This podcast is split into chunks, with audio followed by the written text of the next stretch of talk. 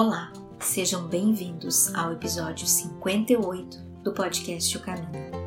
Abordaremos hoje o capítulo 34 do livro Caminho, Verdade e Vida, que nos fala das considerações que Emmanuel fez a respeito da visão surpreendente do Salmo de Lucas que nos é apresentado, quando Emmanuel nos diz: Comeram e beberam apenas. Nos damos conta de quão profundo e extenso é o significado desta pequena frase? O fato de estarmos juntos, porquanto comer e beber, é em tese partilhar da intimidade, mas isso pode não significar absolutamente nada se eu não compreender a dimensão daquela pessoa que está ao meu lado e o que ela me representa. Esta pessoa pode ser um familiar, um amigo, um colega, um vizinho ou até mesmo um estranho. Na maioria das vezes não valorizamos o que de melhor temos à nossa volta. Quer por nossa incompreensão, falta de sensibilidade ou vaidade. Nos negamos a reconhecer o valor maior daquela pessoa singela que divide conosco a jornada ou parte dela, vivendo de forma automática, comendo e bebendo, sem entender o significado maior que compõe o tecido da nossa existência. É hora de viver o momento presente com toda a sua plenitude expandindo o nosso olhar, buscando beleza nas coisas mais simples do nosso cotidiano. Caso contrário, estaremos na vida, mas não a vivemos, pois comemos e bebemos, e em verdade não a desfrutamos. Fiquem agora com o comentário de Joaquim Marquísio.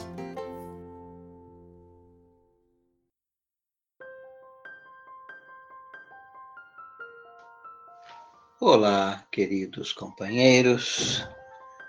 Aqui estamos para mais uma jornada em cima das palavras do grande mensageiro da Boa Nova.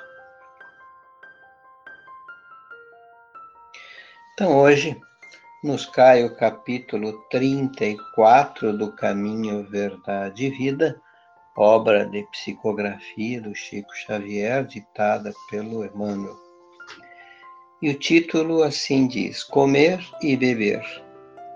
E o salmo, que é de Jesus, assim nos diz: Então começareis a dizer: Temos comido e bebido na tua presença, e tens ensinado nas nossas ruas. Lucas versículo 13 a 26. E Emmanuel assim comenta este salmo. O versículo de Lucas, aqui anotado, refere-se ao pai de família que cerrou a porta aos filhos ingratos. O quadro reflete a situação dos religiosos de todos os matizes que apenas falaram em demasia reportando-se ao nome de Jesus. No dia da análise minuciosa, quando a morte abre de novo a porta espiritual, eis que dirão haver comido e bebido na presença do Mestre, cujos ensinamentos conheceram e disseminaram nas ruas. Comeram e beberam apenas aproveitaram-se dos recursos egoisticamente. Comeram e acreditaram com a fé intelectual. Beberam e transmitiram o que haviam aprendido de outrem. Assimilar a lição na existência própria não lhes interessava a mente inconstante. Conheceram o Mestre. É verdade mas não o revelaram em seus corações. Também Jesus conhecia Deus. No entanto, não se limitou a afirmar a realidade dessas relações. Viveu o amor ao Pai junto aos homens, ensinando a verdade, entregou-se à redenção humana sem cogitar de recompensa. Entendeu as criaturas antes que essas o entendessem. Concedeu-nos supremo favor com sua vinda. Deu-se em holocausto para que aprendêssemos a ciência do bem. Não bastará crer intelectualmente em Jesus. É necessário aplicá-lo a nós próprios. O homem deve cultivar a meditação no círculo dos problemas que o preocupam cada dia. Os irracionais também comem e bebem. Contudo, os filhos das nações nascem na terra para uma vida mais alta. Bem, é, é uma. Vejo que nesses últimos reflexões a gente tem tido admoestações, não é? Que nos chamam a atitude mais coerente, mais sensata, mais alinhada aos contextos do que o Cristo nos propõe. Este mundo denso é um mundo que nos, nos seus mistérios, exigências que são altas, nós acabamos desenvolvendo mecanismos de subsistência que acabam nos criando condicionamentos, quer sejam de origem cultural, social, quer sejam de estrutura mental, de hábitos que se arraigam, não? É? e que nós acabamos criando estes modelos de maneira tão rígida que acabamos os repetindo de maneira imperativa e constante. Neste caso aqui, vejam o que, que o Emmanuel nos diz. Que o versículo aqui anotado refere-se ao pai de família que cerrou a porta aos filhos ingratos. Fechou a porta não quis mais recebê-los. Então, na verdade, Jesus está nos fazendo uma reflexão importante, que é: temos comido e bebido na tua presença e tens ensinado nas nossas ruas. Bem, e o que, que eu fiz com isso? Se eu recebi esta comida e esta bebida, que me foi entregue não é para nutrir o meu intelecto, na verdade, o que menos Jesus desejava era exatamente nutrir o nosso intelecto. Ele queria nutrir o nosso coração. Porque é aí que está a sede, né? E enquanto o coração não estiver saciado desta vibração, desta energia, desse conhecimento, enquanto ela estiver tão somente pairando no nosso intelecto, o intelecto ele é meio ladino e é meio traiçoeiro, né? Porque ideias a gente as tem quantas ao longo do dia? A nossa cabeça é uma usina, está sempre girando, girando, girando e criando coisas, criando coisas, criando coisas. Sem, entretanto, se firmar objetivamente em nada. Então, na medida em que intelectualmente nós até adotamos esses conceitos, que os aceitamos porque eles são bons, eles são bonitos, eles são aceitos socialmente, mas, entretanto, eles estão muito longe de serem apenas e tão somente isso. E enquanto nós não entendermos que se estas palavras não se fizerem atitudes em nós, se elas não se fizerem transformação em nós, não passarão de meras palavras.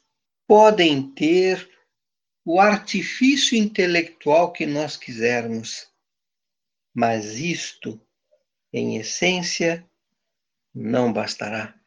Não será o suficiente, porque a exigência é maior. estas palavras, esta nutrição que nos está sendo conferida, se eu não trouxer elas comigo e eu não me empenhar por colocá-las na praxis do meu dia a dia, nas minhas práticas, nas minhas atitudes, nos meus comportamentos, gente, de nada vai valer. Nós estamos apenas e tão somente lesando a vida. Estamos apenas e tão somente, e o Emmanuel diz aqui, comeram e beberam apenas. Aproveitaram-se dos recursos egoisticamente. Comeram e acreditaram com a fé intelectual. Beberam e transmitiram o que haviam aprendido de outrem.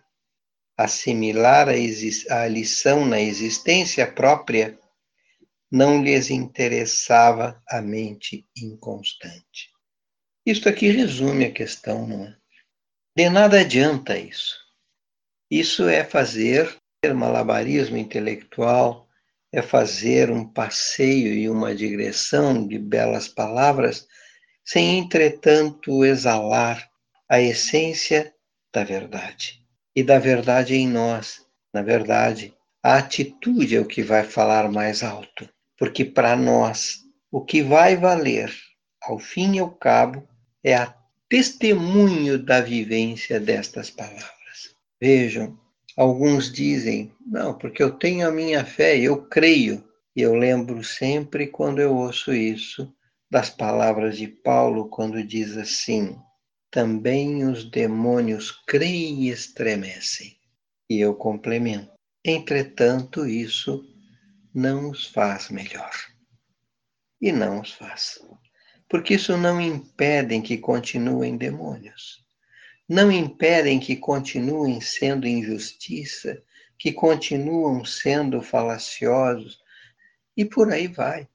Todo este acervo tão, tão constante, tão comum da nossa conduta vulgar. Na verdade, quando nos deparamos com Cristo e essas palavras nos tocam o coração, é o que diz o Paulo de Tarso. Nova criatura nós somos. Já não somos mais os mesmos, porque agora já é o Cristo que é em nós. E na medida em que eu começo a pautar os meus passos pelos passos de Jesus, já não sou mais eu quem fala, mas sou eu alinhado aos ditames do sublime Rabino. E aí as coisas mudam, porque eu passo a falar com maior eloquência e profundidade. Eu passo a falar com maior intensidade as verdades que me encantam, me deslumbram e me descerram novas portas na vida. Porque esta é a grande questão. O que eu quero, para onde eu quero e como eu quero.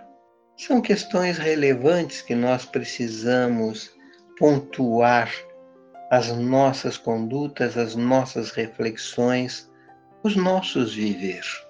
Sem isso, nós não vamos a lugar nenhum. Jesus nos elegeu discípulos.